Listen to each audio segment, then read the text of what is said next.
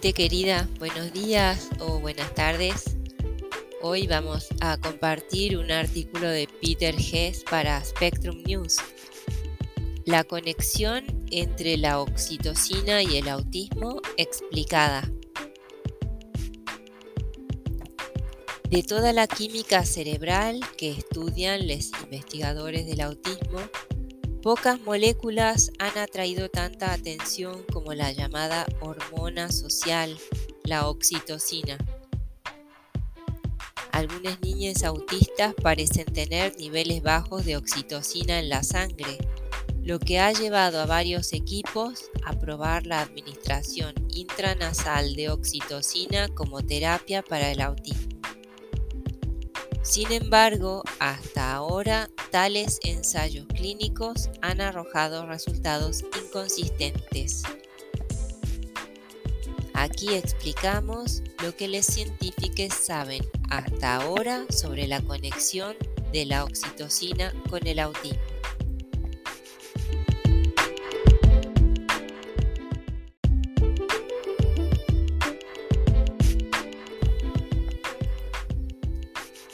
¿Qué hace la oxitocina en el cerebro y en el cuerpo?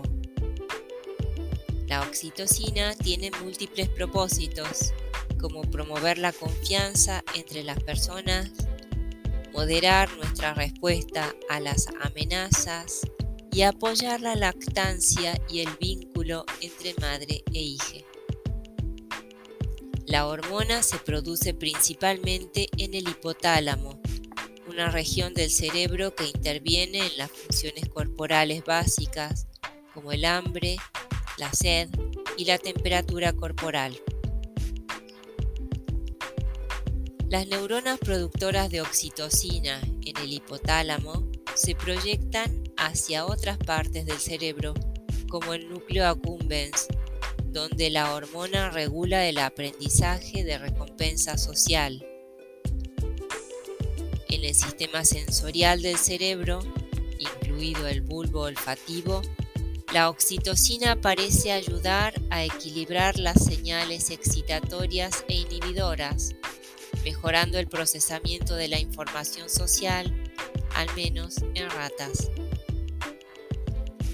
En la amígdala, la oxitocina parece ayudar a amortiguar las respuestas de amenaza a la información social negativa y fomentar el reconocimiento social. La glándula pituitaria controla la liberación de oxitocina en el torrente sanguíneo. La oxitocina en sangre es crucial para iniciar las contracciones de los músculos uterinos durante el parto también apoya la lactancia al facilitar reflejo de bajada de la leche, estimulando el flujo de leche hacia el pezón.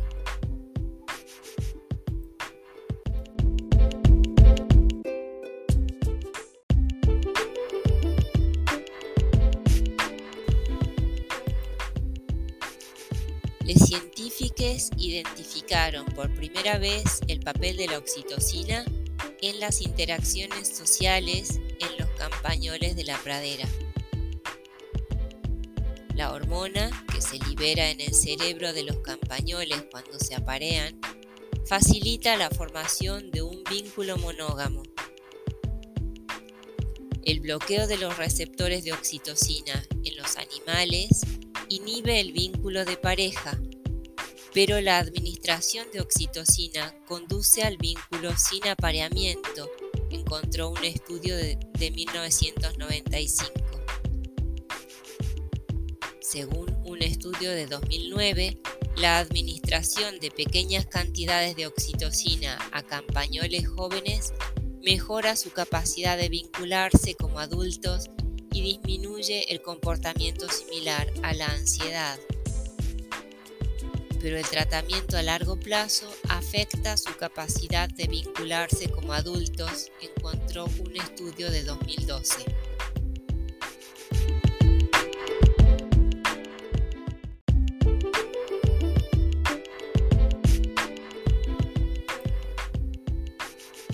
¿Por qué los investigadores sospechan que existe una conexión entre el autismo y la oxitocina? Algunos estudios, aunque no todos, han encontrado que las niñas autistas tienen niveles más bajos de oxitocina en la sangre, en promedio, que sus compañeros no autistas. Y las niñas autistas con niveles más bajos demuestran habilidades sociales más pobres que aquellos con niveles más altos. Algunas personas autistas tienen variantes genéticas en el receptor de oxitocina, una proteína a la que se une la oxitocina para llevar a cabo sus funciones. Sin embargo, la relación exacta entre la oxitocina y el autismo no está clara. No todas las personas autistas tienen niveles bajos de oxitocina, ni todos tienen receptores de oxitocina alterados.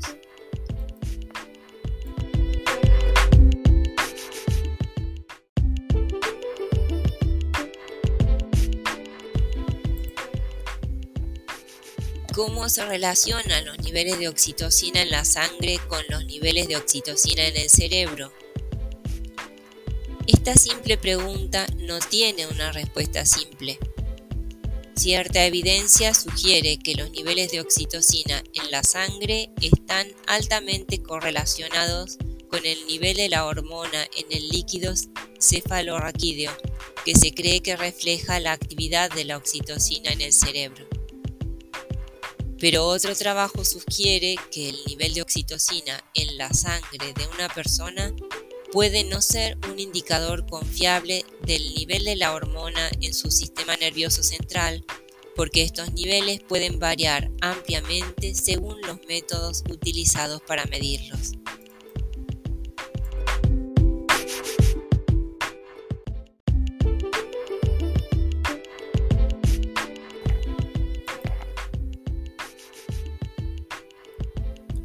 ¿Pueden los tratamientos que aumentan los niveles de oxitocina mejorar la función social en personas con autismo? No está claro. La oxitocina en la sangre no puede ingresar al cerebro, por lo que los investigadores deben administrarla en forma de aerosol nasal.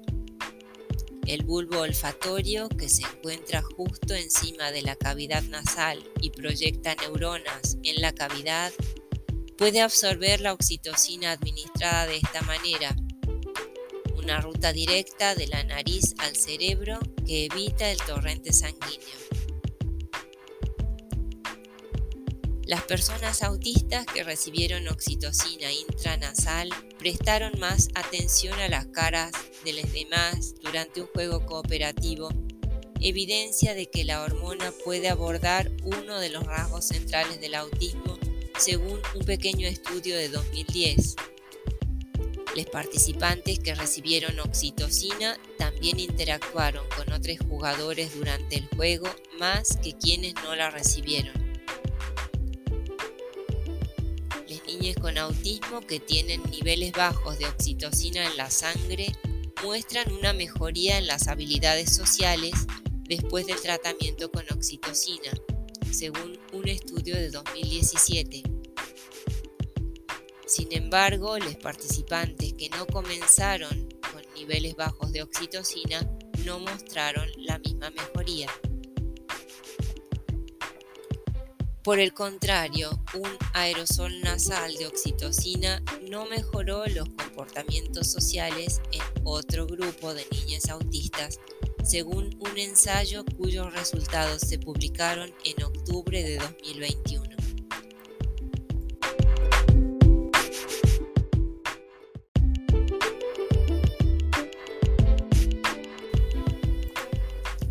¿Por qué estos ensayos clínicos han arrojado resultados mixtos?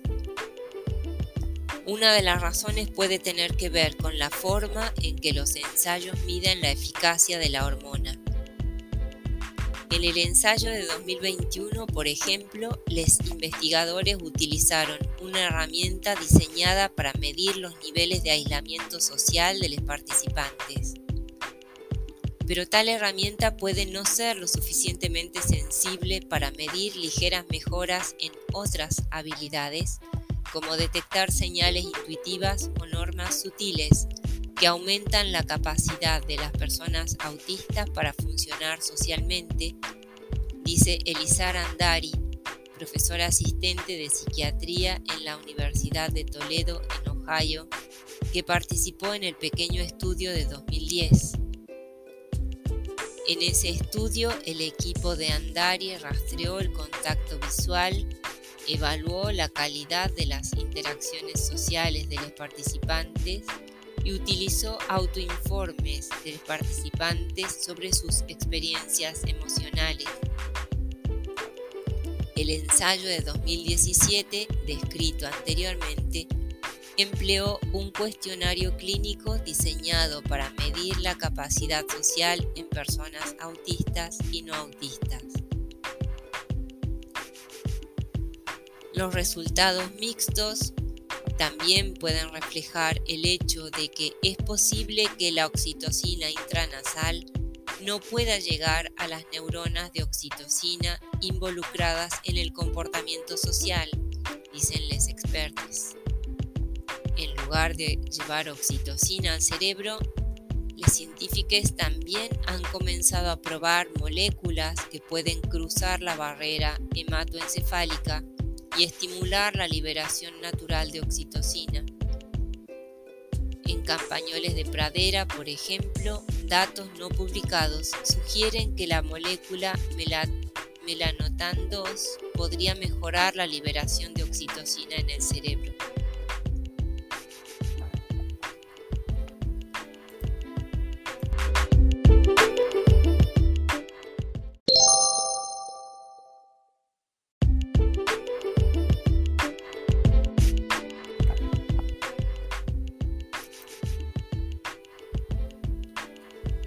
Otra posible explicación de los resultados mixtos es que el efecto de la oxitocina en el comportamiento social es limitado cuando el contexto del tratamiento carece de señales sociales. La oxitocina aumenta la prominencia o la importancia relativa de los estímulos sociales, dicen Andari y otros expertos.